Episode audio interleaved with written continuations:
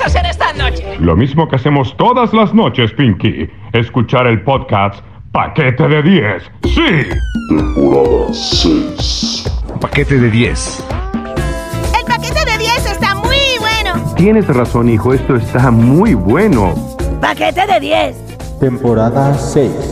Paquete de 10. Esto sí está de tetas. No, no, no, no, no. El paquete de 10 me encanta. No, no, no, no, no. ¡Paquete de 10! Oh, sí, maravilloso. Vamos a oír el paquete de 10. Así es. ¡Son lo máximo!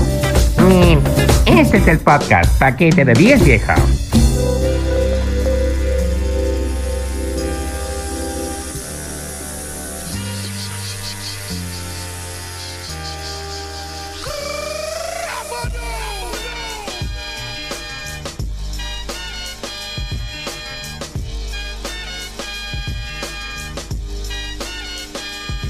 Hola amigos, muy buenas tardes, buenos días, buenas noches, buenas madrugadas. Bienvenidos al paquete de 10, llegando a la cúspide, a la otra orilla, al lugar más anhelado, al que le da nombre a nuestro episodio de hoy, que es nuestro podcast, el paquete 10 del paquete de 10, con un invitadazo amigos, que bueno. Y el que no es invitado ya es costumbre, la doña de la casa, el bebito Fiu Fiu de los podcasts y el streaming, el buen Gustavo Lubiano. ¿Cómo estás, Gustavito? ¿Cómo vas? ¿Qué onda? ¿Qué hay, güey? Hola a todos, a todas y a todes. Las excepciones a la regla que nos puedan escuchar. Este, pues todo bien, destruido, pero vivo, pero. Con eso, güey, con eso Todo alcanza bien. para hacer podcast. Nada más con eso. Después del fin de semana de destrucción, en donde tuve función y después una fiesta que terminó a las ocho y media de la mañana. Este, entonces creo que estoy bien. Pero el día de hoy eh, tenemos un invitado que a mí me parece, desde que lo conocí, me parecía un tipo excepcional. Eh, eh, empatamos en gustos musicales de rock, este, y, y aparte, pues, eh, me parece, me parece una, una persona divertida, además, para platicar. Y bueno, modestia aparte, porque además es argentino, ya no le quiero levantar la cola al maestro. No. Este, que de por sí los argentinos tienen fama de, de la que la humildad va de la mano con su acento. Este, Oye, güey, a, a ver si no tiene broncas ahorita que dice que es el paquete de 10. No vaya a pensar que es del, del Maradona, una cosa así, güey. ah, sí, podría ser. Pero no, no vamos a hablar ni de cocaína ni de alcohol en esta ocasión. Bueno, puede ser que sí, no lo sé. A dónde nos lleve la plática, pero este está con nosotros Walter de la Chiesa. Mi querido Walter, él es productor. Ahorita, bueno, ahorita lo vamos a presentar, pero ¿cómo estás, mi querido Walter? Muy bien, muy bien, Gustavo. Gustavo, eh, Ismael, un, un placer conocerlos, estar con ustedes y compartir este momento en tiempo y espacio. Eso. Qué, qué- qué elegante, güey, no manches. Bueno, es para que veas. Qué Pero, elegancia la de Francia. ¡Qué elegancia la de Francia! Buenas noches, señor. ¿Quiere retirarse de inmediato y sin escándalo? Sí. Exacto. Walter eh, fue durante muchísimo- muchísimos años, muchos años, la cabeza de postproducción del Departamento de Producción Original de Imagen. Eh, dime si lo pronuncio bien. Satelital Turner en Argentina. Sí, señor. Imagen satelital barra Turner porque fue una empresa que luego adquirió nuestro querido amigo Ted. Y ya de ahí, Walter dio el brinco a MTV. Nada más. Sí, Nada más. señor. Y actualmente es director de producción digital para la WWE en todo Latinoamérica. Y pues, eh, y pasó de los backstage de conciertos y miados y todo esto a los backstage de Westermania. Mi querido Walter, bienvenido a este podcast. Un gusto tenerte aquí, mi querido amigo. El gusto es todo suyo, muchachos. Eh, sépanlo correcto. con toda humildad, como todo, como todo buen argentino. Un placer, un placer estar Es- con ustedes. Es el único argentino que no me ha atendido en la condesa, debo decirlo. Este. Entonces, Vamos a empezar con chistes. No manches, güey. Clasismo, clasismo aparte, Gustavo, por favor, seriedad. no, ya. Pues, pues vamos a empezar, mi querido Mike. Walter, híjole. Aquí tenemos muchas dudas de todo lo Sí, que hace. Y, y yo, yo, la neta, ahí sí, déjame declararme súper fan del, del trabajo. Digo, lo que primerito que me interesa saber y, güey, si me lo permites, la neta, este, yo creo que lo más cabrón que, que- que hay de todo lo que es este el universo de la WWE aquí en, en- en México, donde nos tocó vivir y, y crecer, eh, no sé, mano. Yo creo que es importantísimo saber qué tanto va, de la mano de lo que ha venido haciendo Walter y todo eso, porque si me queda claro algo del material que estuvimos revisando, mi querido Gustavo, antes de, que empezáramos con la entrevista y bueno, todo lo que todo el trabajo que conlleva hacer una entrevista de este tipo, es que hay muchísima gente atrás de todo lo que es el trabajo de la WWE por, como empresa y como producción, postproducción, preproducción y todo lo que lleva a cabo la producción, güey. O sea, es, es algo titánico de trabajo, güey. Sí, es una. WWE es una empresa donde, como les gusta decir a los que. Nos gusta decir ya, ¿no? Porque también trabajo ahí, pues digo que trabajan ahí, pero bueno, yo también trabajo ahí. A veces me olvido. Eh, anything can happen, dicen siempre aquí en, en, en WWE. Anything can happen. Para mí, una persona que trabajó en, en Turner, donde las cosas eran demasiado lentas y burocráticas, y, o sea, que aparte éramos la oficina de Latinoamérica, ¿no? Siempre de todos los 100 cosas que pasan en el año en Latinoamérica, por ahí pasa una. Eh, de ahí a pasar a MTV, donde las cosas pasaban un poquito más rápido, pero no tampoco tanto, a pasar acá, donde estamos todo el tiempo en mutación constante y donde todo crisis es una oportunidad y donde la gente es fanática de su trabajo y tiene una ética de trabajo cabrona y no paran y siempre están tratando de, de, dar un poco más porque les divierte y porque les gusta y porque les parece que, la oportunidad eh, debe ser aprovechada. Eh, déjame decirte que sí, sí, sí, hay mucho, no solamente en México, ¿no? WWE tiene oficinas en todo el mundo, tiene oficina en Londres, tiene oficina en Alemania, tiene oficina en Francia, tiene oficina en Dubái, tiene oficina en la India, tiene oficina en China, tiene oficina por todos lados. Entonces, eh, sí hay, y esta cosa de, de- las reuniones, a veces que parecemos las Naciones Unidas, donde nos tenemos reuniones de producción de todos los, de estos clústeres, y sí realmente trabaja, podría trabajar mucho más gente todavía porque es un monstruo, pero bueno, eh, los que están se rifan, se rifan muy, muy, muy cañón, como dicen ustedes. En, en estos espectáculos en vivo, más o menos de cuánta gente estamos hablando que, que trabaja Ah, Digamos, no, no, de- bueno, entre la pre y la producción. Bueno, la pre es, constante, o sea, el departamento de lo que es televisión es, ot- es, un monstruo dentro de ahí.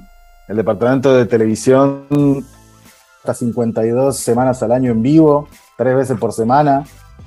Tiene, son siete horas en vivo por semana, o sea, en tres días diferentes, lunes, miércoles y, y- eh, no, lunes, martes y viernes.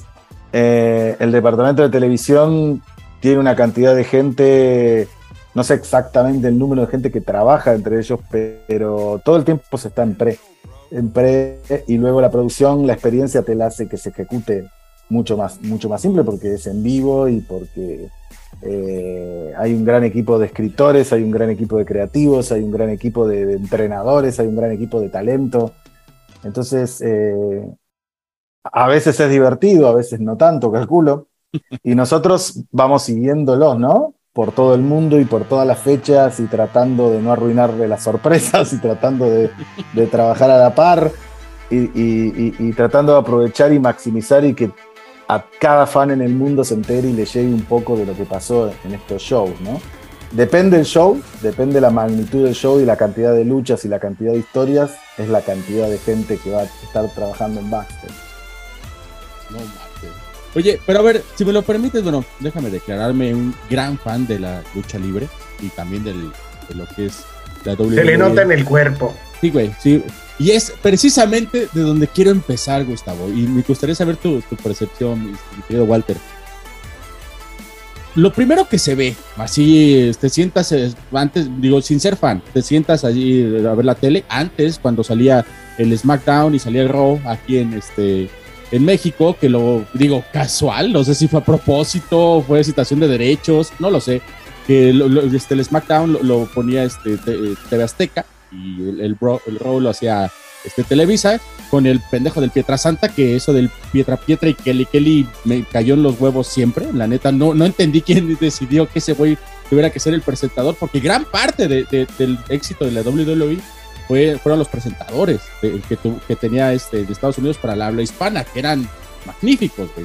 Este, que hicieran ese del zapatero tu zapato y todo. No mames, güey. Es lo que primerito te llega.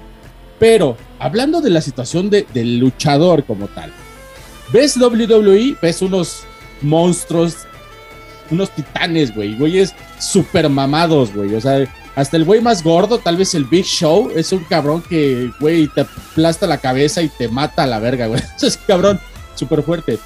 Contrario a lo que es la lucha libre mexicana, que no digo que no, te, que, que no estén trabajados físicamente, güey. No me atrevería a decir esa pendejada. Pero no se ven igual. Ya la dijiste. Es que, güey, la neta, va a ver ahorita, yo ya me imagino ahorita todos los que van a decir, sí, güey, súbete un pinche ring con el Elia Park y te va a partir tu puta. Sí, güey, ya me imagino, güey, ya me imagino cómo se van a poner hasta el Super Porky, güey. Digo, güey, sin fin de luchadores mexicanos. Pero lo que, el, el- punto es, o lo que quiero, así que, que me des tu opinión, querido Walter, el trabajo es eh, indiscutible. No no hay, no hay este, una, una diferenciación, a mi parecer, no lo sé, de la situación de lo que es el trabajo de la lucha libre mexicana, la lucha libre de Estados Unidos. Hablemos de la situación física de los luchadores. O sea, sí son muy diferentes. ¿A qué se debe? ¿Por qué tiene que ser así? Así lo exige WWE y AAA es más tranquilo, Consejo Mundial de Lucha Libre es más tranquilo. ¿Cuál es tu percepción? Pues yo creo que la, la- la- la lucha libre en México es muy, muy diferente, a- si bien tienen ciertos puntos donde confluyen, la, la lucha libre norteamericana, o sea, el wrestling, como, de- como se dice comúnmente, como se le llama, es completamente, es otro tipo de, es una lucha de, de- de- sobreponerse al- a la frustración, de, golpear, de, ser agresivo, de mostrar que querés ganar. Y la lucha libre mexicana es como un ritual, ¿no? Es otra cosa, es, es- se maneja otra cosa. El público incluso es diferente. ¡El pinche negro viene el marihuano! O sea, yo me acuerdo cuando a mí me dicen, no, es que quiero ir a la Arena México, quiero ir a ver. Güey, para mí la ir a ver lucha en México es juntarnos con unos cuates, comernos unos tacos, ir a tomar unas chelas, empedar y divertirnos y reinventarle la madre a los luchadores y divertirnos. ¡Pinche gordo feo! ¡Estás feo, cabrón! levantar la mano al rudo y, y- y- y apoyar al, al- al- al técnico y pasar un rato así, ¿no? Eso no es. En, en Estados Unidos, en Estados Unidos, long storytelling, que es el, el cuento, ¿no? Esa es la historia que te cuentan, que va, que puede empezar hoy y puede durar tres años, ¿entendés? Entonces la gente está a eso y, y el fan de wrestling es un tipo muy que está todo el tiempo y cosas que y tiene, tiene pensamiento sobre cada cosa que pasa y influye y se hace oír en redes sociales. Eso es muy diferente, este tipo de exigencia es muy diferente a la, a la del público mexicano que está más para pasar el rato, divertirse. Y por ahí sí, la lucha estelar, que es lo que nos, los, los que nos trajo todos ahí, los dos, el rudo contra el técnico, los de la rivalidad más larga. Pero si te pones a pensar en la rivalidad y la meditas un poco, es siempre sobre el, el punto es el mismo, no hay otra rivalidad. O sea, tú me cagas y, y, y, y, y- y- Y chingas a tu y madre. tú me cagas a mí. Entonces, claro, es así, a ver quién tiene razón. Entonces, Oye, incluso ta- también no- hay esa diferenciación en el, en el wrestling, ¿no? En el, en Estados Unidos. No hay esos rudos contra técnicos, ¿no? O sea, Sí, en el wrestling se llaman heels, son los rudos, y, y faces, baby faces, los técnicos. Y el rudo siempre va a entrar y va a decir, y, y- y va a subir y va a decir, no. Y eso también lo ha copiado en algún punto la lucha libre mexicana y va a decir, eh, no sé, estoy acá y la verdad estoy bastante molesto porque me hicieron venir, no sé, a Acapulco, este pueblo de mierda. Me hicieron venir a este pueblo de mierda donde la pinche gente hace toda pura pendejada y, andan en carriola, pobres caballos. No quiero venir más, no veo la hora de terminar la lucha para irme de acá y la gente se pone loca, los empieza a putear. ¿Entendés? Sí, sí, sí. Y eso, eso se ha tomado un poco. Y el babyface Y- y le ha- contesta, ¿no? De que, hey, no, no te metas con mi gente. Y si o no, No, no, no, no, respeta". no, no, fíjate que no es tan obvio. No es tan obvio. El El babyface va por otro lado. El babyface es el, es el campeón, es la persona a derrotar, es la que le apoya a la gente, es la que se puede burlar del Gil. Pero Gil es malo y, uno de sus recursos es insultar al, público, que es como un clásico, ¿no? Decir que el pueblo es una mierda o decir algún comentario de la ciudad y es. Pero bueno, con respecto a lo que hablabas vos de los cuerpos y de los, de- del entrenamiento y todo esto, en el caso de WWE, nosotros no, no decimos que hacemos wrestling. O sea, WWE es espectáculo deportivo de- de- de- de- o deporte de entretenimiento. Y los, y, los luchadores no son luchadores, son superestrellas. Y cuando le preguntan a Vince McMahon, pero ¿cómo? ¿Por qué son superestrellas? Pero mirá, superestrellas contra wrestler. Superstar, ¿no suena mucho mejor Superstar que es una superestrella, ¿entendés? Pues es mucho mejor que un lucha. Luchador hay un montón, pero él es una superestrella, John Cena, ¿entendés? Es una, es una box tickets attraction, es un, es, eh, es un merch seller, es todo lo que tiene que ser una superestrella, es un modelo a seguir, y etcétera, etcétera, etcétera. Entonces, sí, la, la- cantidad de exposición que tenés. Imagínate vos, Lubiano y yo, teniendo que salir como, tac, como, como, como facción, ¿entendés? El paquete de 10 salimos ahí SmackDown en, en nuestras truzas, sin, o sea, encuerados, ¿entendés? Y güey, te vas a ver en televisión y te vas a, o sea, no, no le vendés eso a nadie, ¿no? Entonces, Bueno, uno tiene Sí me que, imaginé uno tiene que con su pinche... en el Consejo Mundial tendríamos cabida, mi querido Walter. Bueno, es que exactamente es eso, güey. O sea, Pero el Consejo Mundial no es el programa más visto en Estados Unidos en cable los lunes, ni es el programa más visto de televisión de aire de Estados Unidos de los viernes, ¿entendés? En Fox. Ni pagaron dos billones de dólares por año para tenerlo en Fox, ¿entendés? Todos los viernes. Entonces, estar ahí es tocar el cielo con las manos. Es lo, eh, lo- si vos sos, no sé, si vos vendés agua, no sé, ir a Suiza, a donde embotellan Evian, debe ser tocar el cielo con las manos. Bueno, esto es lo mismo. ¿entendés? Vos luchás, llegás a WWE y ya está. Y si triunfás en WWE, si lo hiciste es como en Nueva York, si en I can make it there, puedo hacerlo donde sea, ¿no? Entonces, eh, también se, se- se transforma cuánto querés lo que querés, ¿entendés? Mostrame que querés, a ver, físicamente, transformate en, ese, en esa superestrella, transformate en ese, en ese cuerpo, transformate, mostrame cuánto querés llegar, tener disciplina, mostrame tu ética de trabajo, déjame saber que yo puedo poner el nombre de mi compañía en tus hombros y que vos me vas a saber representar adelante de los millones y millones de personas que hay alrededor del mundo. Y los que han hecho eso, pues son nombres, ¿no? La Roca, eh, John Cena, Undertaker, Batista. o sea, gente que Batista, o sea, La Roca es el actor más famoso del mundo, más seguido en, en redes sociales, mejor pagado del mundo. Y salió de ahí. Ahora, pero entonces, y, y aterrizándolo aquí lo que es la situación de- de este- del mexicano, el único que tenemos representante así, el Padre Santo, es el Rey Misterio. De ahí Alberto del Río, de últimas generaciones. Y el carístico, que aquí era Padre Santo este místico, que realmente cuando se fue para allá, a mi parecer, se apagó. O sea, tiene que ver también eso que le falta tal vez ambición al mexicano, tal vez esa disciplina. ¿Cuál es tu percepción al respecto? No, hay muy buenos luchadores mexicanos, eh, muy buenas superestrellas. Bueno, Rey Misterio es un. Rey Misterio es otro nivel, es otra cosa. O sea, fue dos veces World Heavyweight Champion, una vez campeón de WWE, dos veces campeón de Estados Unidos, dos veces campeón intercontinental, tres veces campeón crucero, ganador del Royal Rumble. O sea, son palabras mayores, ¿entendés? Ya es una leyenda, ¿no? es O sea, ese tipo es salón de la fama, Sí, sí, sí. carne de salón. Rey va y este lunes cumple 20 años de carrera en WWE nada más. O sea, 20 años de carrera de WWE. O sea, es una leyenda y está a otro nivel y no hay, está, no, no hay nadie que se le pueda acercar ahí. Pero estuvo Andrade, estuvo eh, que acá era la sombra, luchador súper talentoso que ahora está en otra, en la empresa contraria, pero está Santos Escobar, que es el hijo del fantasma, que es el hijo del hijo del fantasma, que eh, o sea, que, que tiene ahora una facción que se llama el legado del fantasma en NXT. Está Raquel Rodríguez, que es una mexicana que vive en Texas, que mide un metro noventa y que es una topadora y que ahora la está rompiendo en SmackDown. Tenés ahora Valeria Laureda, una capa de la MMA que estuvo hasta hace poco luchando en UFC, la firmó WWE y recién ahora está empezando a, entrar a entrenar en el Performance Center. Tenés a Humberto Carrillo, tenés a Ángel Garza, que son los el hijo y sobrino de, de Humberto Garza, de Regio de Monterrey, trabajando como los lotarios en, en Raw. O sea, está Dominic Misterio, el hijo de Rey. O sea, hay un montón. Electra López, que es eh, puertorriqueña y así. seguramente me estoy olvidando de alguno, pero hay un montón de talento latino en WWE que está todo el tiempo trabajando y esforzándose y transformando su cuerpo y mostrando que tiene hambre. Y ya llegará. Ya llegará su momento, pero.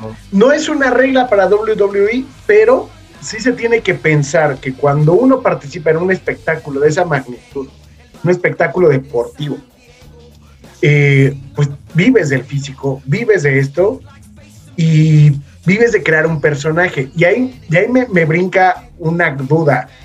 Eh, hace un ratito dijiste el storytelling, todo lo que hay en un background de, a partir de, de, los personajes y todo este rollo. Hay un cuerpo, hay un cuarto de escritores detrás de los espectáculos. Claro, claro, claro. ¿Quién decide quién es eh, quién va a ser Babyface y quién va a ser este Hill. y, y cómo decidimos que pues a lo mejor la rivalidad, no sé, va a ser entre Mike y yo por ver quién es el más gordo de la WWE, etcétera. O sea, ¿cómo, quién decide todo eso? Porque al final, si tú me estás creando un background de ese tamaño y me estás creando una historia, cuando yo me quiero ir de la WWE, ¿qué va a pasar? Ah, bueno, pues ese es otro tema. ¿Por qué te vas a querer ir de WWE? Porque, no sé, me quiero ir a la competencia. Bueno, la competencia es, una liga bastante menor, con mucho menos alcance. O sea, es como querer bajarte del cielo, ¿no? Cosas que no pasan. Pero, eh, claro, el lema de la compañía es poner una sonrisa en la cara de la gente, ¿entendés? O sea, se trabaja todo el tiempo para eso. Y obviamente hay un equipo de creative writing que se encarga de cada uno de cada show y, el dueño de la empresa, Vince, es de en última instancia con su gerente creativo quienes deciden, eh, tienen la última palabra sobre todo, pero las historias se dejan evolucionar y se lo deja a veces en algún momento participar a también, depende de quién sea el talento, no, no, no, es lo mismo escribir para Roman Reigns escribir, escribir para, un, para una superestrella que acaba de empezar, como por ejemplo Austin Theory, ¿no? Eh, pero también se los escucha si vos tenés que decir algo, me parece que esto no tiene sentido por H o por B, eh, o me parece que yo no diría esto, o sea, se los escucha y se cambia y, se trabaja. Los personajes los crea la empresa. O sea, vos te van a decir, vamos, ¿qué podemos hacer con Gustavo, con Gustavo Lubiano? Y todos nos ponemos a pensar y, los creativos van a pichar ideas para él, ¿no? Y después lo que, en lo que te compete a vos, te compete ser impecable en el ring, te compete trabajar con los entrenadores, te compete saber eh, eh, cuidar a tus compañeros, ¿no? Porque vos vas a estar comprometiendo el físico constantemente de otra persona, ¿entendés? Vos tenés que ser una persona safe. Y eso es muy importante. Muchas veces hubo muchos talentos que fueron muy eh, queridos por la gente, pero que no eran safe y se tuvieron que ir porque pues, no eran safe. Y había muchos.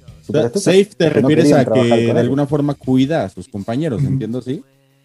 Sí, hay maneras de trabajar en el ring, hay toda una ética de trabajo. En WWE la, la, salud es primero, entonces no vas a tomar un spot donde pongas en riesgo el cuerpo de tu compañero o lo vas a aplicar con excelencia para que el otro, ¿entendés? Es como, como bailar esto, ¿entendés? Pero lo único que dando dos vueltas en el aire de la tercera cuerda. Entonces, una cosa es aterrizar bailando y otra cosa es aterrizar de cuello, ¿no? Entonces vos tenés que cuidar a vos tenés que cuidar a tus compañeros y todo, todo afecta las decisiones. No hay una sola cosa que afecte. El COVID afecta las decisiones, ¿entendés? Tenés la, lucha programada para WrestleMania, el tipo le dio COVID, puta, ya está. No se puede, hay que cambiar todo, ¿entendés? Walter, a ver, pasa una pregunta. Y también si me, si- si me lo permites, también va como que con un poquito de tal vez reclamo. Y cuando tuvimos aquí a, a, a Luis Carreño, el, el de la voz de Bob Esponja, nos platicaba él que muchas veces no es que cambien las, los contenidos, sino el que cambies tú y por eso ya no te gusta tanto. Como te lo comentaba yo al inicio de la plática, eh, yo, soy, yo me declaro súper fan de lo que es la WWE, pero de lo que es más o menos de los años 2000, cuando estaba John Cena así apenas como que empezando, estaba el Undertaker, estaba este Sheamus apenas así como que empezando, Rey Misterio evidentemente, Eddie Guerrero todavía peleaba en, en algunas ocasiones, o sea, ese fue como que mi, mi, mi top. Cuando estaban lo- los DX, no manches, yo tenía todas las playeras de los de, de Generation X, no mames, ese, ese- ese era, ese era lo que me gustaba, el Jeff Hardy, esos güeyes, o sea, güey, se me hacía, este, aunque es como, yo, yo siempre lo, lo- lo he asemejado como ir a la casa de sustos, güey, porque evidentemente, pues, este, sabes que es gente que está pues, como que espantándote, pero no son monstruos realmente, pero te dejas llevar. Y, y es, lo, y lo chido de la WWE y de la lucha, tal vez en general. ¿En qué momento? Yo, yo casi casi le echo la culpa a The Miz. Casi, ¿eh? Porque cuando entró The Miz, es de ahí en adelante, de ahí para acá, hijo mano, yo dije, "Eh, ya no me gustó tanto la WWE. ¿Qué crees que vaya haciendo? O sea, te, te digo que nos puso ese ejemplo en su momento este Luis Carreño y nos dijo, mira, el que cambiaste eres tú. Pero sí, hay, hay decisiones, como, como lo comentas, que de alguna forma van empeorando tal vez para algunas personas este, el gusto, porque yo, yo y amigos, si los que nos están viendo ahorita, comenten por favor si ustedes les gustan más las luchas de ahorita, la WWE lo que es ahorita, o les gustaba más las de antes, como el caso de su servidor. ¿Qué opinas al respecto, Walter? Mira, eh, la, la experiencia que yo tengo es que esto es un poco como cuando trabajaba en NTV y cada vez que me sentaba en una reunión, en una fiesta con alguien de- y, me preguntaban de qué hacía, yo decía, sí, soy productor en NTV. Y me decían, ¿por qué no pasan más videos, güey? Era como de, puro reality, ya no hay más videos, ya no es lo que era en TV. ¿Entendés? Se sabe. Y pues lo mismo pasa con WWE. Te dicen, no, antes era mejor. eh, y la, realidad es que yo hago en, el manejo de nuestro, soci- de nuestro social media, no soy de irme tan atrás. Eh, me suelo ir tres años, cuatro años, dos años a buscar fragmentos de tres minutos tremendamente monetizables en Facebook. Eh, eh, buscando algo que haya sido muy bueno y que no haya sido suficientemente valorado de ese momento. Lo recorto y lo traigo a nuestras redes sociales y explota y todos dicen, sí, qué buena que fue este momento, qué gran momento, qué buena lucha. Cuando te pasan las cosas, a veces en ese momento te choquean, es, el, es, el, es la intención, ¿no? También que te choqueen las cosas. Y a veces no te gustan lo que pasó y, y tratás de sacarle una conclusión y decís, no, a mí me gustaba más antes. Y todo tiempo pasado siempre fue mejor y, y ese tipo de cosas. Yo creo que tiene que ver con que no sé si es uno que cambia. Uno seguramente, uno, yo siempre digo que uno, uno no madura, se aprende a comportar en sociedad nada más, ¿no? O sea, no es que, no es que, o sea, me, encuentro, me he encontrado amigos que antes eran así, tremenda, ¿viste? Te decían una cosa inapropiada tras otra y ahora parecen de salidos de un manual de buena conducta de la condesa de Chikov.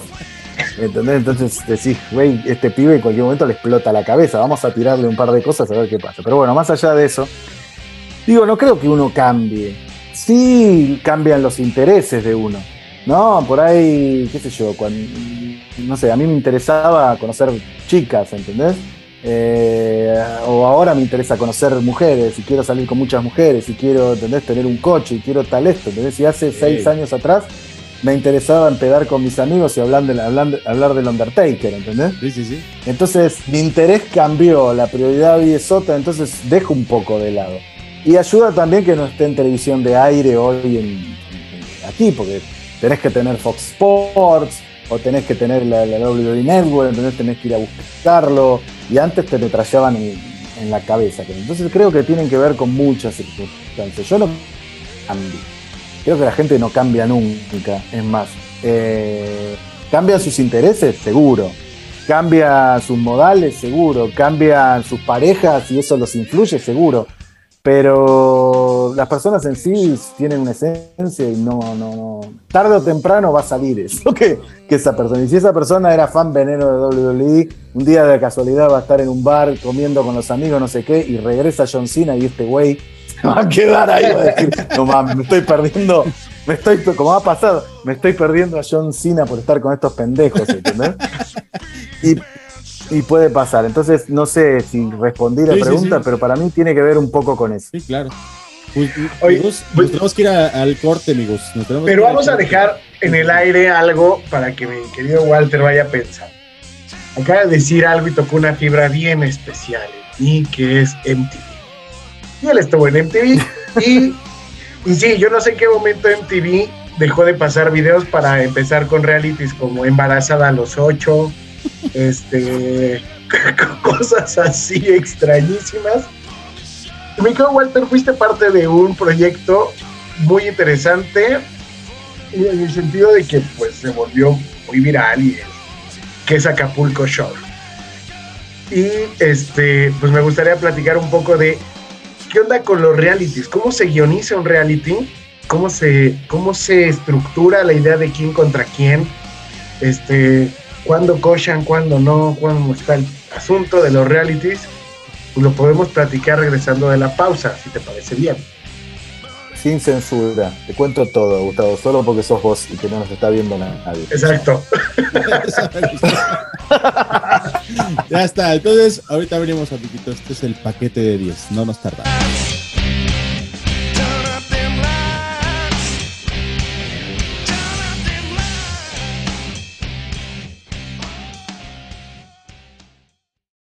Paquete de 10 presenta La Más Reseñada. Una sección con lo más y lo menos del cine. La Más Reseñada. Televisión, literatura. La Más Reseñada. Espectáculos escénicos y una que otra jotería.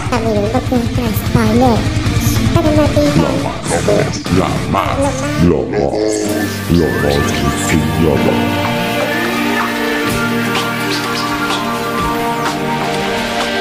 Rompe los esquemas, pone el alma, juega siempre a ganar. Tú puedes brillar. Quita los escudos, anda, quédate desnudo y muéstranos tu verdad.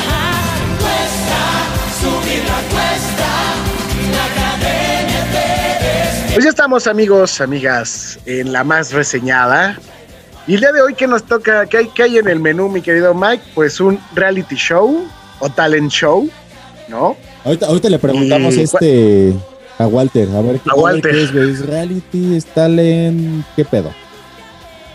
Ahorita nos dirá. Pero bueno, el reality show, la academia, 20 años. ¿Ya la viste, mi querido Mike? La he estado viendo, güey. He de decirte de entrada que nunca he sido fan de la academia, güey. Podría decir que es la primera vez que la estoy viendo y eso porque pues a mi suegra le gusta.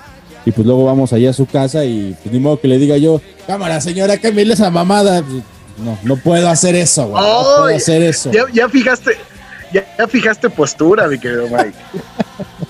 Sí, güey. No, Todavía no llegamos a lo menos ni a lo de más. entrada, güey, sí, he de decirle, amigo, o sea, la conozco, la he visto y dijimos, bueno, vamos a platicar acerca de algo que puede ser asemejado hasta cierto punto a un reality.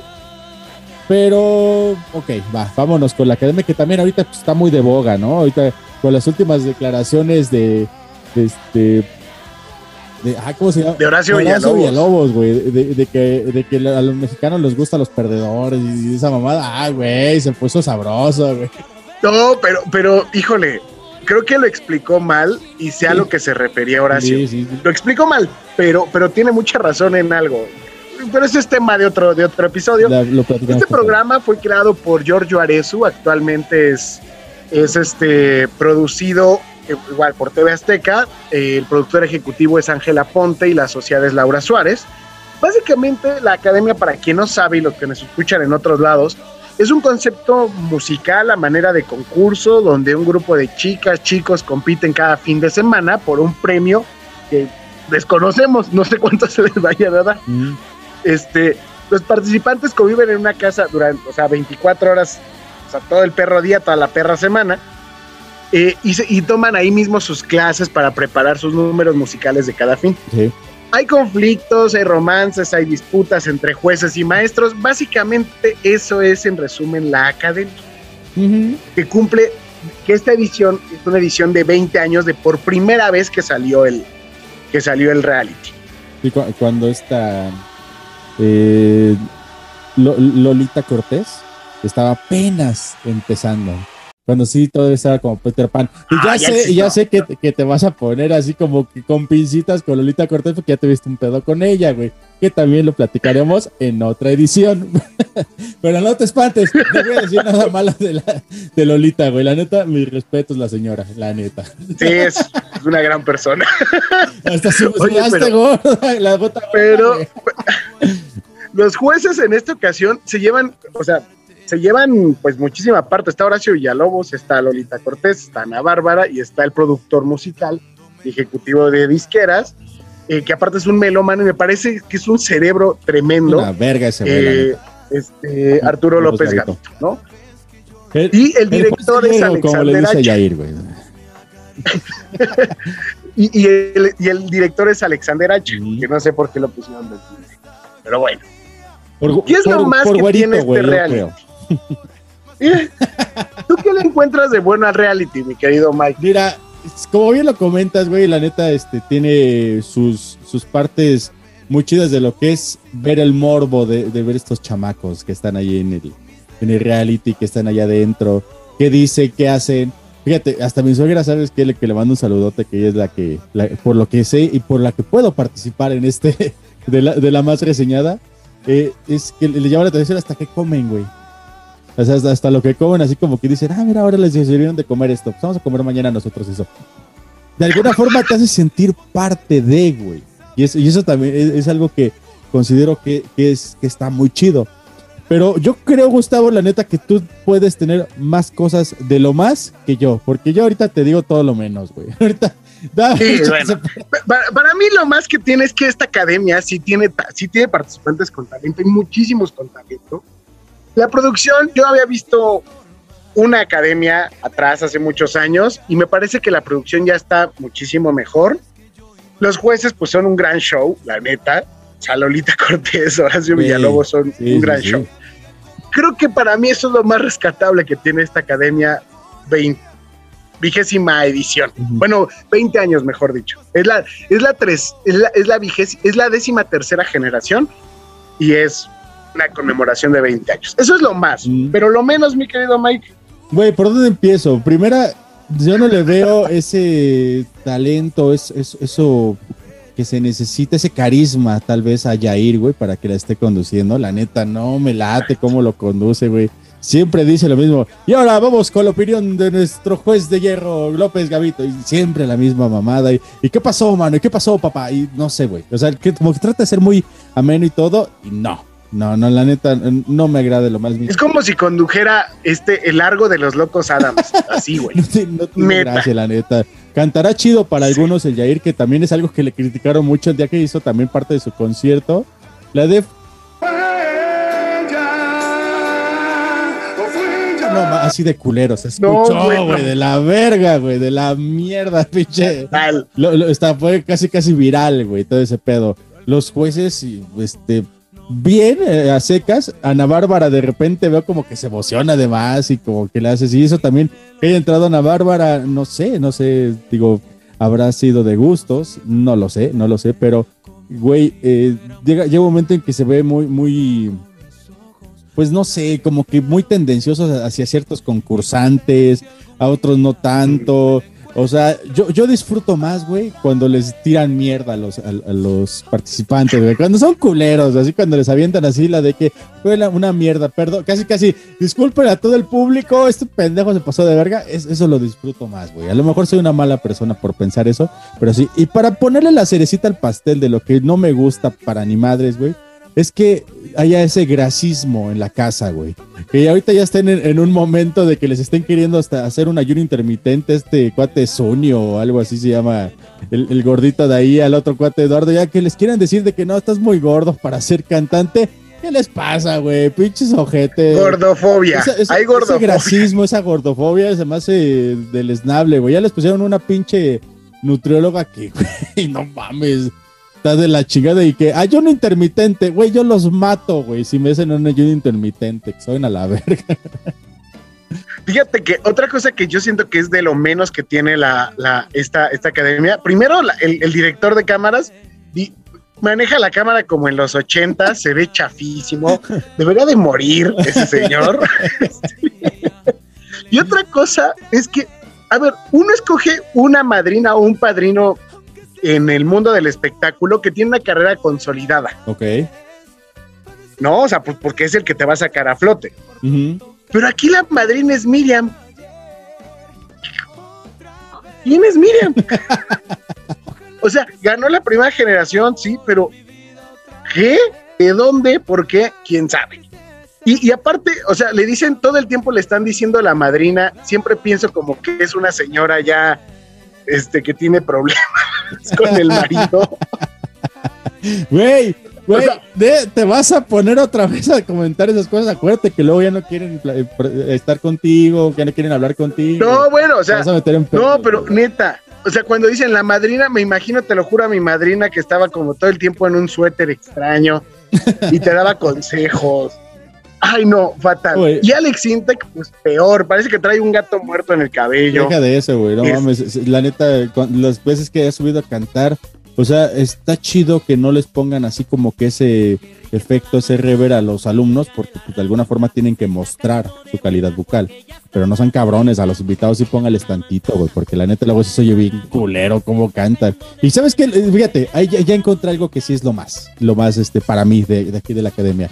Es de que mientras lo ves, güey, sí te sientes como un juez más, güey. Si dices, ah, este este güey sí estuvo bueno. Ah, este güey estuvo de la verga. Funciona en eso. Creo que Sí, sí, sí, o sea, que, que estés así. el reality en ese sentido funciona. Sí, la neta, sí, y, y, y ya, Sí, eso, es- eso es padre. Ahora, ¿la tendremos que ver o no la tenemos que ver, Mike? Pues yo creo que hay que verla, pero bajo su propia riesgo. Sí, sí, sí, sí, sí, sí. Y yo les aconsejaría que sí la vieran, si les gusta el chisme y les gusta andar criticando a la gente. Ahí sí, ahí sí, Exacto. ahí sí, ahí sí. y, si, y si ustedes se acuerdan de su madrina, que es así como ya, véanla porque Miriam es como, híjole, ¿eh? es muy feo que te digan la madrina. O sea, siento que en los conciertos ya le aprieta el zapato y se los quita. Como una madrina. Así, Como una madrina. Así es. Mi querido Gustavo, antes de que nos pongan una madrina por extendernos, vámonos porque hay que continuar con la entrevista con nuestro querido Walter, porque vamos a platicar ahorita de lo que es el Acapulco Shore. Y ahí sí me tienen bien intrigado. Ahí estás. Dale, pues, entonces, amigos, hasta aquí la más reseñada. Vean la academia o no, como ustedes gusten. Seguimos, ahí esto es paquete de 10.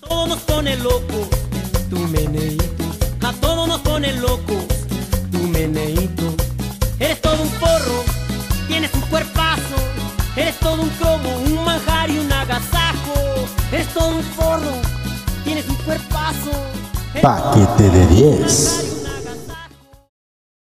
Have you ever seen a one trick pony and feel so happy and free? If you've ever seen a one trick pony, then you've seen me.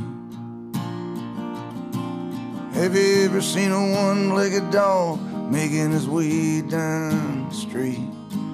If you've ever seen a one legged dog, then you've seen me. Then you've seen me. I come and stand at every door. And you've seen Bien, estamos de regreso. Eso que acabamos de escuchar es, como dirían en Universal Stereo, el luchador, la voz de Bruno Springsteen, ¿no? De Bruno Primavera. Este. Primavera de, de Bruce, de- de- de Bruce Springsteen, un rolón. Salía Mickey Rourke, al cual creo que es mi actor favorito de la vida. En Sin City es una maravilla. Ah, no sé, amé esa película. Y también escuchamos la más reseñada. Y aprovecho, mi querido Mike, Walter, voy a tomar un momento para anunciarles que todavía estamos en temporada en Centro Cultural El Hormiguero con la obra La Medida de Bertolt Brecht, dirigida por Eduardo Camacho, donde actúa Ana Banderas, Claudio Castañeda, Alberto Quijano y Emiliano Yáñez y yo. Bueno, digamos que yo me sé mi texto. Su Entonces, servilleta. Su Su servilleta, como dicen ahí. Güey, ahí. Humilde. es, es como si fuera John Cena del teatro este cabrón, o sea, tampoco Claro. te es, güey. La Karime también del teatro, güey. No puedes verme.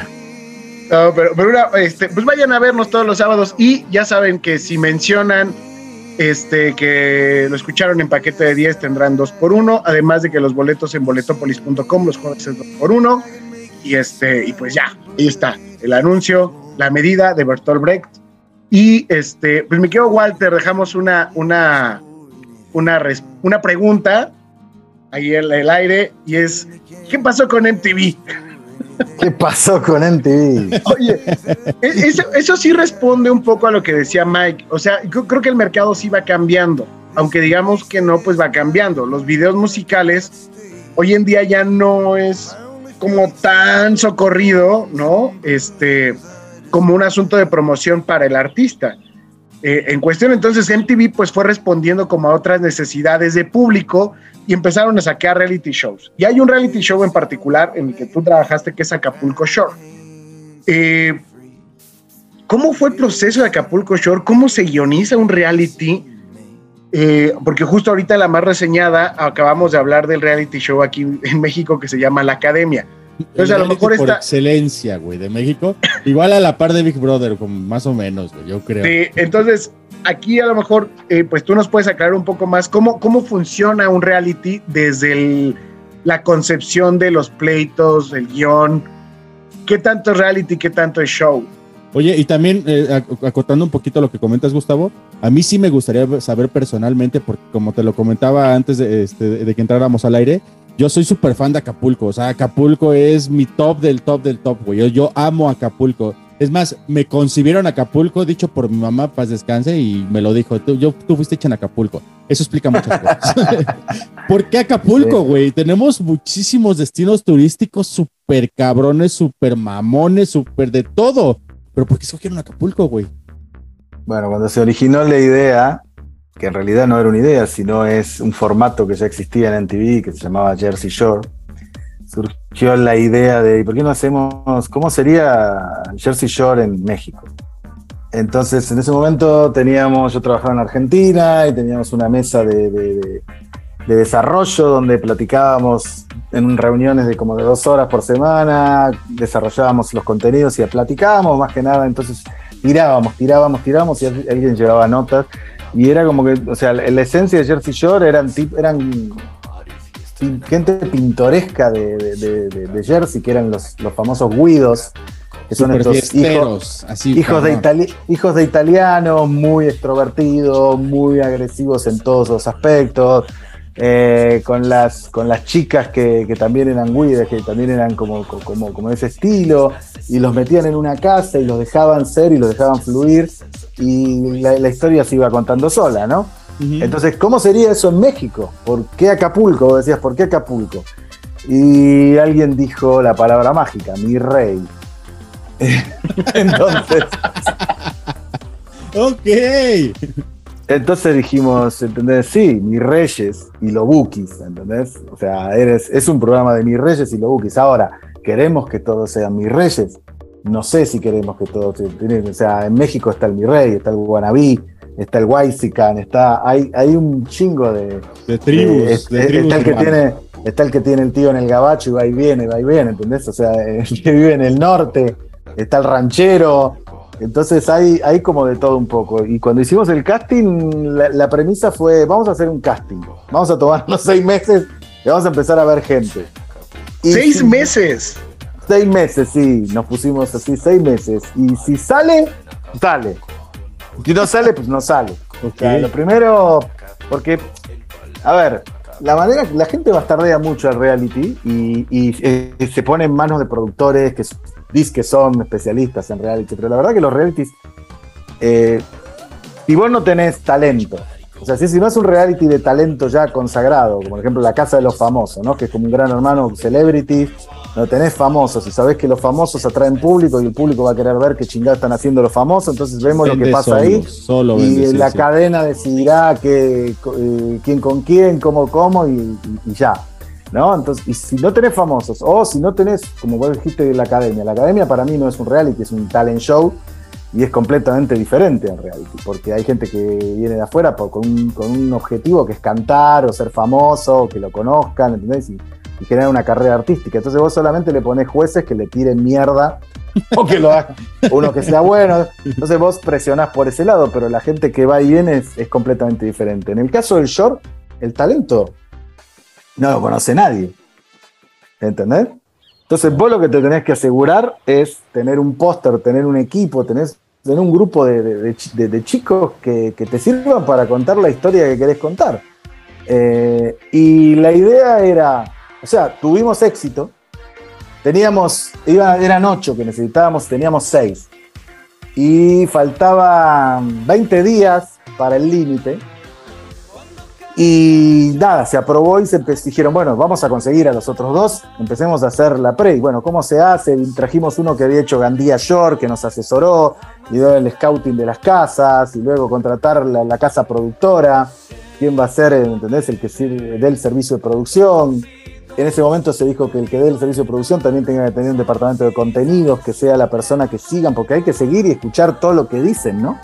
Para Mm. poder empezar a armar la historia y para saber por dónde hay que preguntar en los testimoniales. Porque vos tenés el reality, que es lo que pasa, que- vos ves que entra un güey, dice tal cosa, se pelea con otro, ta, ta, ta. entonces si después vas al testimonial y me decís, contame lo que pasó, y entré, hice esto, hice el otro, si el tipo te dice lo mismo que vos estás viendo, es un, o sea, qué hueva, ¿no? Vos el, el testimonial lo tenés que utilizar para lo intangible, lo que no se ve, qué sentís, qué, por qué pensás que hiciste eso, qué te pasó, eh, para construir humor y todo eso. Entonces cuando se armó finalmente todo, faltando, ya teníamos la casa, ya teníamos todo, todo, todavía seguíamos con esos seis, no conseguíamos los ocho, pero ya teníamos todo. Y era para empezar a grabar y se consiguieron a último momento dos chicos que entraron a último momento, que fueron Yagui y Tadeo. Tadeo que mandó un casting por celular desde el gimnasio. O sea, lo vimos y dijimos, está bien, este, este, este. Ah, bueno, vámonos, tráetelo. Claro. Entonces se arrancó, había mucha más gente trabajando en, ese reality, se hizo la primera temporada. Yo en ese momento era- me, me estaba encargando más de otro proyecto, estaba mucho con la post, pero vi que esto era muy discutido entre mucha gente y yo dije, yo me voy a correr de acá. O sea, vi que me mandaron el primer episodio para que dé notas, pero vi que había como 15 dando notas, entonces dije, yo no voy a dar notas porque me parece que es demasiada gente dando notas y no me quiero meter en este pedo. Y nada, y ahí fue el caos, la ¿Qué, postproducción. qué es eso de dar notas, perdón? Dar notas es ver el programa y dar notas de qué te parece, qué cambiarías, qué cosas no funcionan, qué, ¿entendés? ¿Qué cambiarías vos de qué programa? Con timecode vas diciendo acá, pasa tal cosa. En el primer episodio lo vi y no quise decir nada, me parecía que la edición estaba floja, pero bueno, no dije nada. Y la cuestión es que fue un caos de postproducción. Eh, son 3.500 horas de material, ¿no? 3.500 horas de material. No manches. Entonces, eh, nada, terminó costando muchísimo más caro de lo que se pensaba que se iba a costar, el proyecto no le fue tan bien como todos pensaban, no se contaba tan bien, fue medio una hueva. Terminaron haciendo más testimoniales porque no alcanzaban a contar las historias, entonces tenían que llamar otra vez a los chicos. Y ve la temporada 1, de repente vas a ver que Man está de una manera y después está peinada, Sí, ¿entendés? sí, sí, sí, de hecho. Como que raro todo. Entonces, a la chingada eh, la continuidad. Claro, entonces cuando salió la segunda temporada me agarraron, me sentaron en la mesa y me dijeron, güey, esta la te la tenés que rifar vos. Ayúdanos, por favor. No, esta te toca a vos, quiero que vos hagas la postproducción, quiero que vos ya vayas tomando la producción, todo también. Si bien ya se arrancó, quiero que entonces empecé a viajar a México y empecé a conocer a los chicos y empecé a recibir el- la, la bitácora, porque todos los días se hace una bitácora de lo que pasa. Te llega por mail, le llega a todos los que estamos trabajando en el proyecto la bitácora de lo que pasó. Gustavo jugó con eh, Miguelito, Miguelito dijo tal cosa, eh, cuáles son las principales líneas que pasaron durante el día. Esto en el caso de que quieras hacer un reality eh, puro, como estamos haciendo nosotros acá. O sea, acá la idea era no intervenir. Había reglas, los camarógrafos no podían hablar con los chicos, nadie podía hablar con los chicos salvo el director de contenidos y dos personas más. Los chicos estaban aislados de todo, o sea, le, hablaban los camarógrafos, los camarógrafos no podían hablar. Era un reality puro. Y vos lo único que haces en ese momento es decir, mira, me parece que a ella le gusta a él. ¿Entendés? Entonces, ¿qué podemos hacer? ¿Qué hay hoy? Hoy hay una actividad, van a ir al parapente, ok. ¿por qué no van todos al parapente y a ellos dos los mandamos a que hagan la compra del supermercado? ¿Entendés? Entonces vos ves lo que va pasando y lo único que haces es servir la mesa para que las cosas pasen.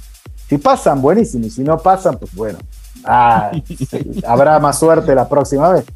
Entonces, eh, de esa manera se trabaja un reality cuando no estás diciéndole a la gente lo que tiene que decir. Y, y nada, y obviamente en cada casa de Acapulco Shore hay un revolcadero, que- el despacho, o como te guste decirlo, que es el cuarto del amor, ¿no? Que está ahí. casi lo bautizaron ellos, ¿no? Los del. El revolcadero, sí. Los mismos chicos le, le pusieron el, el despacho, le pusieron. El despacho, sí, sí. Haz el despacho, haz el despacho. Entonces, pues eso se daba solo, ¿entendés? Era como ya una cosa hablar de decir, ¿quién va a estrenar el despacho este año? No sé, ¿entendés? Sí, sí, sí. sí. Era Como que entre ellos mismos se iban diciendo las cosas. Ya llegando a la temporada 5, se tomó la decisión de empezar a ayudarlos un poco y a orientarlos un poco porque ellos mismos se acercaban y te decían, che, Walter, ya no sé más qué decir, ¿entendés? O sea, o qué puedo decir acá, o qué, qué puedo hacer acá, qué puedo hacer este año, qué puedo hacer esta temporada. Y luego el trabajo, no digo, el, guione- el guionado de esto es la realidad, o sea, simplemente poner algo que tenga sentido en una escena que dure tanto de lo que pasó y que sea divertida, que te haga reír, que tenga un buen remate, ¿entendés? Y así se va armando todo el programa. En la edición se construye mucho, eh, pero de- sí. Pero a ver, en el día a día de, Sí. de estar este, filmando, de estar guionando todo esto que estamos platicando, yo quiero entrar en dos puntos en específico que creo que son los que le dan más fuerza a esto. Que es Sí. uno, la peda, porque bueno, sabemos, por ejemplo, el Potro es el, el rey de los Malacopa y así lo, así lo pusieron dentro de las pro- producciones que hicieron posteriormente, el rey de la Malacopa, el señor Don Potro.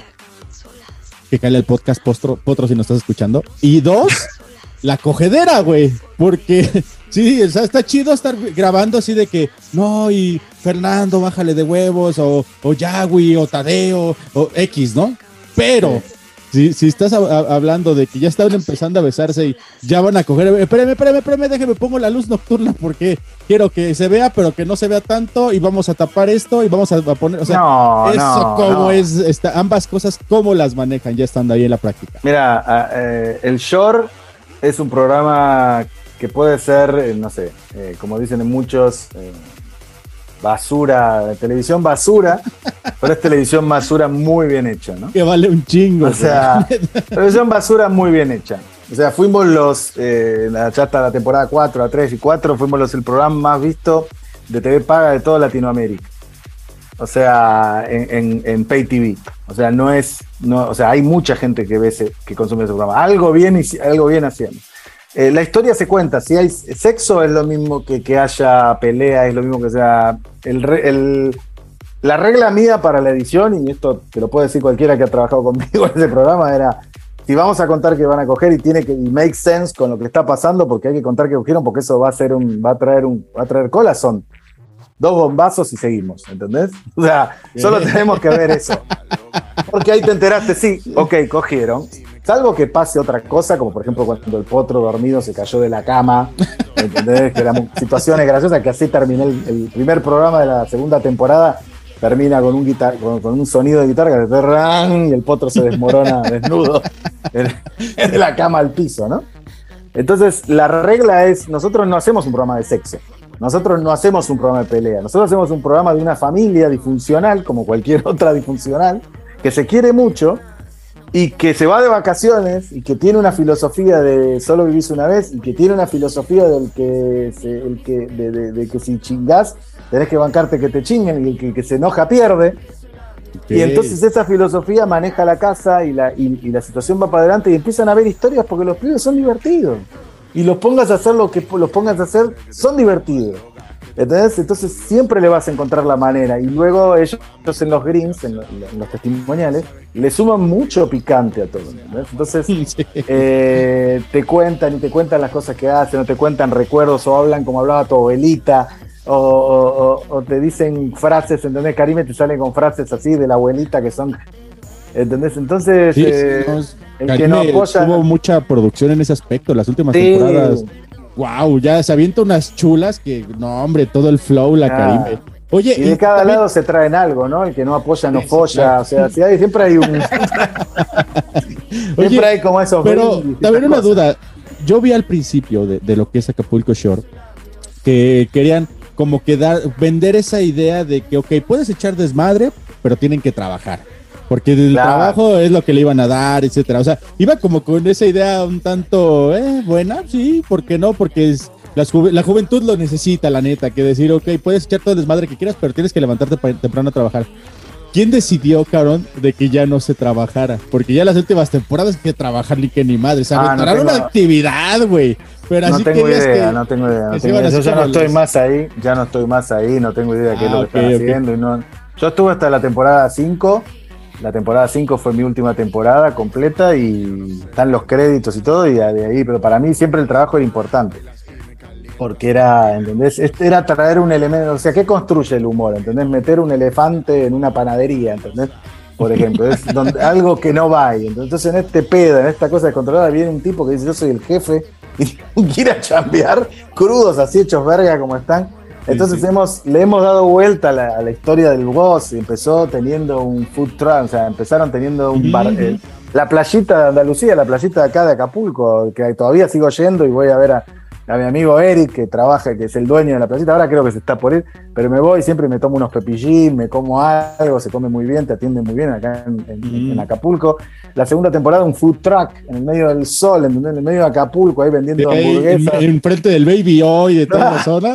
Vendiendo hamburguesas, ¿entendés? Órale. En la tercera temporada pusimos un, hicimos, eh, creamos un, un em- un boss que tenía una empresa llamaba Rent a Shore. Entonces, lo que dijimos es todos los días, según querramos, podemos cambiarles de trabajo. Y hoy pueden ir a limpiar hoteles, mañana pueden ir, ¿entendés? A trabajar al Carlos San Charlie, pasado pueden ir a hacer cualquier cosa, ¿entendés? Prueba de condones, creo que en algún momento también. Ahí está, lo llevamos a trabajar con los con- a la fábrica de condones. Y esas cosas vos tenés que pensar, o sea, vos tenés que conocer a tu gente. Yo a los chicos los conozco como si los hubiera parido, sé cómo habla cada uno, puedo escribir para ellos porque sé cómo hablan y sé qué tienen y cuáles son sus potenciales, ¿no? Entonces yo sé que, lo que meto a Karime y a Potro en un, en un antro, ¿entendés? A conducir una ceremonia de, ¿entendés? De bikinis, eh, guerra, no sé, de camisetas mojadas, seguro, no solo nos vamos a divertir todo lo que damos el programa, si todo lo, lo que están en el antro se van a cagar de risa. Sí, eh, Porque es su elemento. Es simplemente tener, ¿entendés? Entender el programa y, e ir correr con él y no ponerte en una situación de no, lo que pasa es que aquí, ¿entendés? No hay conflicto. No, es que tenés, no le busques vuelta, güey. Es simple, es esto con él, vamos para acá, va a funcionar, vamos a tener tres horas, algo, un clip de tres minutos vamos a sacar, ¿entendés? Entonces vamos. Oye, vamos a- Walter, Sí. y, y, y tan todo está guionizado, y lo quiero revisar un poco a la WWE. ¿Están pactadas las peleas estelares? Lo, el- el- ¿Cómo pactadas? eh? Obviamente. Sí, que todo- está guionizada, va a No estar sé, así. La verdad no sé cómo es, si hay un Se guion, no un guion, pero O sea, ¿te Muchas veces- Karime contra Mane, por ejemplo, del inicio de que le No, que no, no, Mane, no así, ¿o solamente en güey? No, no Mira, solamente en Acapulco que- Shore, sino en la WWE. Yo te puedo hablar de, yo desconozco eso, yo te puedo hablar de lo que yo creo, ¿no? Creo que todo, en todo, en el Consejo, en la AAA, en AEW, en WWE, en todo, debe haber un acuerdo, ¿no? De los luchadores dicen, o sea, quién, quién queremos, quién va a ganar esta lucha y cómo va a ser, y tienen tanto tiempo, y en ese tiempo tienen que realizar la chamba, ¿no? Eh, en, en WWE sé muchas veces, porque tengo muchos de los superestrellas amigas que me han contado que, a veces no te dicen, hasta faltando cinco minutos de subir al ring, qué va a pasar. ¿Entendés? Entonces, eh, vos sabés, porque te ensayaste la lucha, pero una cosa es la lucha, vos podés luchar todo el día y hacer maniobras, y hacer yo hago esto, vos haces lo otro, vamos a hacer acá, vamos a hacer allá, después hacemos un tope con hilo, después hacemos esto, después hacemos lo otro. Pero después el remate es lo que de- decide cómo termina la lucha. Entonces, el remate es lo último que te cuentan. Pero yo no, no sé, no sé si es con un guion, si es eh, hablado, si cómo funciona, pero calculo que alguien debe tomarla. O sea, porque eso está muy cuidado. Pero no solo en WWE, ¿no? También en AAA, no, sé, no sabés quién chingados va a ganar o, o qué va a pasar, porque la idea es no arruinarle la sorpresa a la gente bajo ningún Claro. motivo. Cuanto menos gente lo sepa, mejor. ¿Entendés? Porque si alguien lo sabe y lo comentó y se le escapa, hay un montón de periodismo que sigue el wrestling y, y- y a WWE y eh, que WWE le dice los dirt shits. Eh, y estos güeyes se la pasan buscando primicias todo el tiempo y lo primero que hacen es ponerlo en Twitter y explota en todos lados y, ¿entendés? Y, te cagan el final de un evento, ¿entendés? Entonces no está bueno, entonces yo entiendo que, que- que por qué lo hacen y también yo tampoco quiero saber, ¿no? Porque sí lo disfruto cuando lo veo. Sí quiero saber, sí quiero sorprenderme, sí quiero decir, uy, mirá quién apareció, ¿entendés? O si sale un- alguien que no estaba estipulado y regresa y se interviene en la lucha y la lucha se descalifica, ¿entendés? Sí quiero sorprenderme y vivirlo en ese momento porque me ayuda después también a escribir eh, el, el resumen, me ayuda a, a postear, me ayuda a dar brief a los otros chicos que trabajan conmigo. Eh, no quiero saber desde antemano, o sea, es como que, en este caso quiero que me entretengan. que algún día me toca estar del otro lado. En Acapulco sabía que iba a pasar, porque obviamente hacía los programas y todo el mundo me escribía y querían saber, che, va a pasar esto, va a pasar lo otro, va a pasar. Y yo trataba de no contestar porque en MTV. Güey, sí- sí le va a contestar el putazo a la mano en la Talía. ¿qué- Güey, no me tienes que decir. Sí, sí le Claro. quedó un madrazo. Sí, trabajamos mucho para dejar esa cosa, ese cliffhanger al final para que te enganche para el próximo episodio y, y- y siempre era como una comunión. No, no se olviden que son una familia, no se olviden que, que al final todos tenemos que terminar contentos y va a haber una cosa que vamos a arrastrar a la próxima temporada, se la vamos a avisar con tiempo. Siempre construís cosas tratando de no perder la esencia del show, ¿no? Que es un show de unos, de una, de, de un- de amigos, de que son familia, que se quieren y que como todos, ¿quién no se ha peleado con su hermano, con su primo, con su tío, se ha armado un pedo por los terrenos de la abuela, etcétera, etcétera, etcétera? Entonces, tiene sentido cuidar eso. A ver, una duda. Eh, dentro de lo que es este, la creación de, de- de este programa de, de Acapulco Shore, me imagino, me puedo imaginar un poco más o menos cómo puede ser, y ahorita te pido que me, que me lo compartas, de cómo son los castings, cómo empiezan a decir, a ver, esta chavita, por ejemplo, una que casi no estuvo, que estuvo creo la, la primera temporada, está Joyce, este, a comparación de Karime, que es la reina de Acapulco Shore y que ya está, está representándonos en otros lados, en otros shores, etcétera. ¿Cómo, cómo es ese, ese casting? Y también, aparejado, por favor, platícame también, ¿cómo deciden quién sí, sí, quién continúa y quién no en, en- en esto de- de- del Acapulco Shore? Bueno, eh, el casting ya venía predigerido, había un, todo un casting escrito en, de Jersey Shore, había toda una, una cantidad de preguntas que tienen que ver sobre la vida privada de estas personas. Pero sí tiene hacen, que qué no decir así como de que tiene que ser bien pedota, o tiene que ser así que afloje, o tiene que Vos ser bien tenés que... No, no, no, tiene que ser real. Tiene que ser real. Ok, ok, ok. Y obviamente vos tenés que sentir que es real. En la primera temporada y en la segunda temporada era más fácil. Ya pasando a la cuarta temporada, todos se conocen a los personajes y te vienen y te quieren vender un personaje, ¿entendés? Pero yo no quiero comprar un personaje.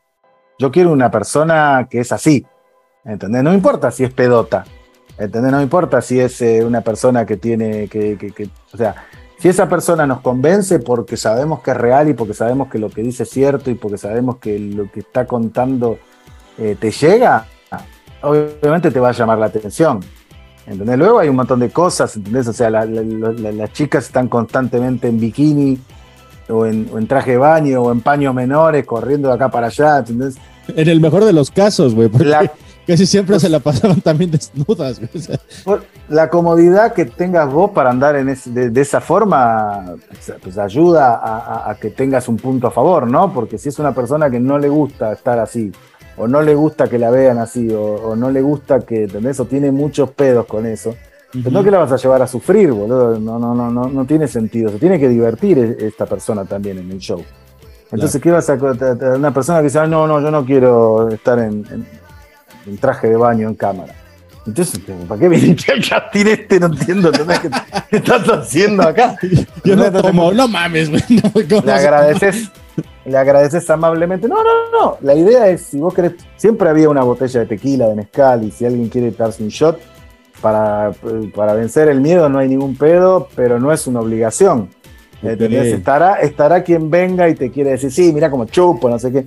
Yo sé, güey, que van a perder igual, tomen lo que tomen con estos cabrones, no hay forma de, de- de- de- Era una cosa impresionante, o sea, como la cantidad que tomaban est- est- estos pibes. le- le- pero era como natural en ellos, ¿no? O sea, y, y por qué si vos no sos un tipo que tenga problemas con el alcohol, ¿por qué te querés vender así? No sé, por ahí tenés algo que está mejor, ¿no? La gente después quería entrar al programa. Entonces estaba en voz, el casting se hacía más difícil porque estaba en voz decir, este que sea, me está mintiendo, ¿entendés? Entonces las preguntas, y hacías preguntas que tienen que ver, no sé, ¿viste? Que, que los haces pensar. Cuando empezás a hacer pensar a la gente, la gente termina pisando el palito. Lamentablemente termina pisando el palito y te das cuenta que nada que ver y, y, y no lo, y no lo elegís. Y luego yo trabajaba con mi jefe, que era el vicepresidente de producción, y trabajaba con el brand manager de MTV directamente, y los tres nos juntábamos y veíamos los videos y, y- opinábamos cada uno y decíamos, esta chica tiene esto, este chico tiene el otro, lo demás, ¿entendés? Todo es como eh, muy así. Y, y- y al finalmente también sobre el cast que estaba o no estaba, decíamos, bueno, por ejemplo, qué sé yo, este, esta temporada no metamos a Talía acá porque la tengo en You The One y no la quiero tener en los dos programas ver. Si la quieren ver a Talía, que vean You The One, ¿entendés? Porque para eso la tenemos en You The One. Después, si querés, la traemos de visita.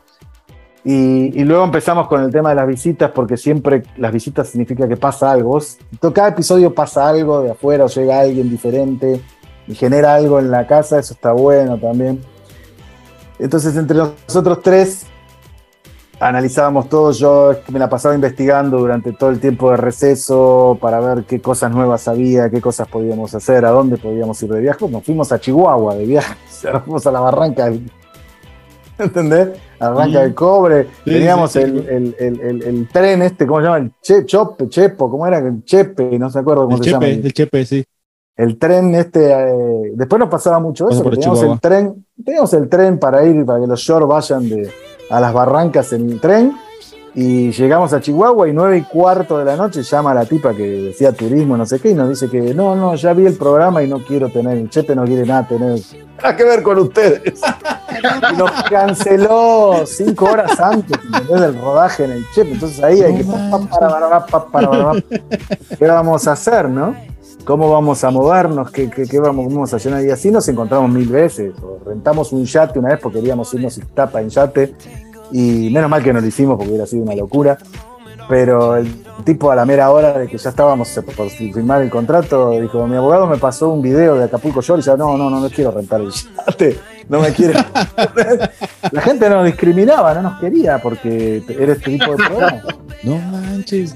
Sí, nos pasó, nos pasó un montón de veces. Entonces, sí, la producción del programa era un desafío. Teníamos una producción logística bastante chingona y bueno, todo lo que tiene que ver con que había un equipo de contenidos que obviamente me odiaban todas las temporadas porque me venían y me decían, che, vamos a hacer esto. Y yo decía, no, no, eso no. no, vamos a- no, entonces, bueno, vamos a hacer esto. No, eso tampoco, eso no, eso no, no, tiene sentido. ¿Qué otra cosa hay? No, bueno, esto, no, tampoco, eso no va. y era, ¿Sabes, o sea, ¿sabes qué odiaban. Gustavo? Que esta próxima temporada de, de aquí del paquete de 10, que como ya estamos en veranito y pues está, el cuerpo lo sabe, que nos comentaran aquí este, en los comentarios de aquí de abajo de, de- de YouTube a quienes quisieran que buscáramos traer de Acapulco Shore para que los conocieran un poquito más así como lo estamos conociendo a Walter. Más, no creo que se pueda. Más bien de que les hagamos preguntas. Ah, como ¿Qué que. podemos saberlos? A ver, eso estaría chido, ¿no? A ver, este, ¿qué, qué les gustaría que les trajéramos? A ver, para que nos pueda ayudar aquí Walter, ahí como que a contactarlo, estaría chingón, ¿no? Ahí, ahí presionaremos a Walter, a Walter de la. Un placer, Oye, un placer. Ya, ya estamos sobre el tiempo, mi querido Sí, Mike. no manches. Yo, yo tengo una duda nada más, Walter. ¿Qué hay, qué hay ahora o qué va a haber para de la WWE eh, para México? Mira, hay como un rumor, todavía no está ofi- oficialmente confirmado, pero supuestamente el 29 y el 30 de, de octubre estarían en Monterrey, Ciudad de México, pero todavía no está confirmado. Ni bien se confirme, te aviso y le decís a todos tus eh, amables eh, radioescuchas y youtubers que, que, que, que pex. ¿Y qué, y qué se viene para, para Walter Dela? ¿Qué, qué, qué, qué viene para ti? ¿Qué, ¿Tienes cursos? ¿Tienes este, algo que se venga personal? ¿Dónde te contactamos? Trabajar. ¿Qué onda? ¿Qué onda? Trabajar y trabajar. Soy, soy, una, soy una perra de trabajo. y estudiar aquí en el. eh, ahora me voy a, creo que me voy a recibir de showrunner, espero. Eh, mi, mi Instagram es Tano Balder, así como suena T-A-N-O V-A-L-D-E-R, Tano Balder. Eh, síganme, ver, veremos si los acepto o no. Ok. Y aparte pues sigan- nada. Que sigan todas las redes sociales de la. WWE. Obvio, WWE Español, acabamos de cumplir un millón de seguidores en TikTok, por favor, pásense por TikTok, que está muy divertido. Tenemos Facebook, tenemos Instagram, tenemos Twitter, tenemos todo. Eh, tenemos a WWE ahora, tenemos la previa, tenemos un montón de programas, sin, sin duda. Y bueno, y, y lo demás es, como dijo una vez un jefe mío, divertirse y generar ingresos.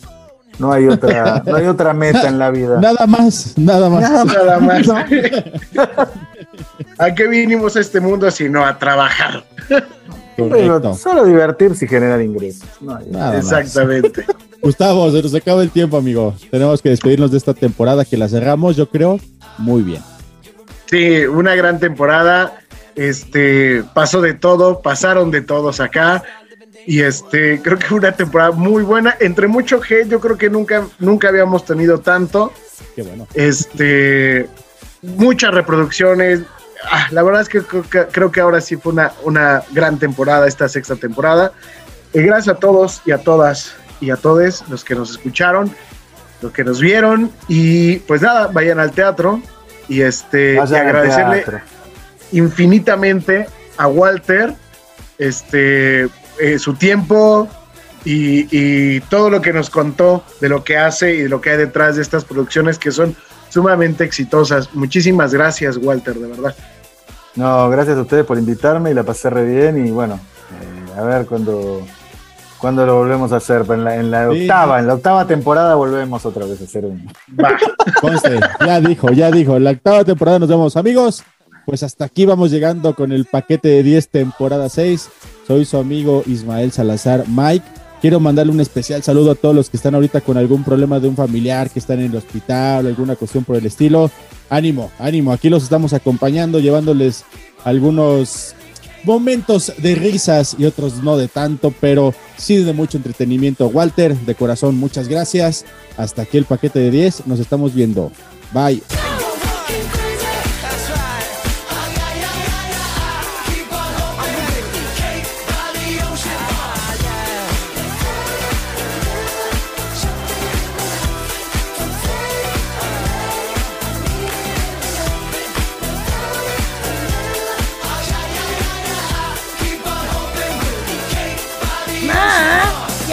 Más tiempo el paquete de 10. Oh, amorcito. Calabacín, ya es hora de acostarte. No, mamá, no, mamá, hago lo que quiero. Me quedo aquí en el paquete de 10. Eric, ¿vas a subir a tu cuarto? No creo, mamá. Eric, ve ya mismo a la cama. No es no, Bill Cosby. Te dije que te vayas a dormir ya mismo. Hey, ma, ¿qué carajo? No lo diré otra vez, Eric. Es hora de ir a dormir. Mamá, baja la pistola. Soy tu madre y harás lo que te digo. Está bien, ya voy. Pues suba ya mismo, señor. Me voy a la cama, mamá, tranquila. Muy bien, nada de cómics. Directo a dormir. Te quiero, amor. Yo también te quiero, ma. Hasta mañana. Adoro los finales felices. Wow, él me obedeció. Ya saben que el mundo será todo nuestro a través de este podcast. Adiós. Paquete de 10.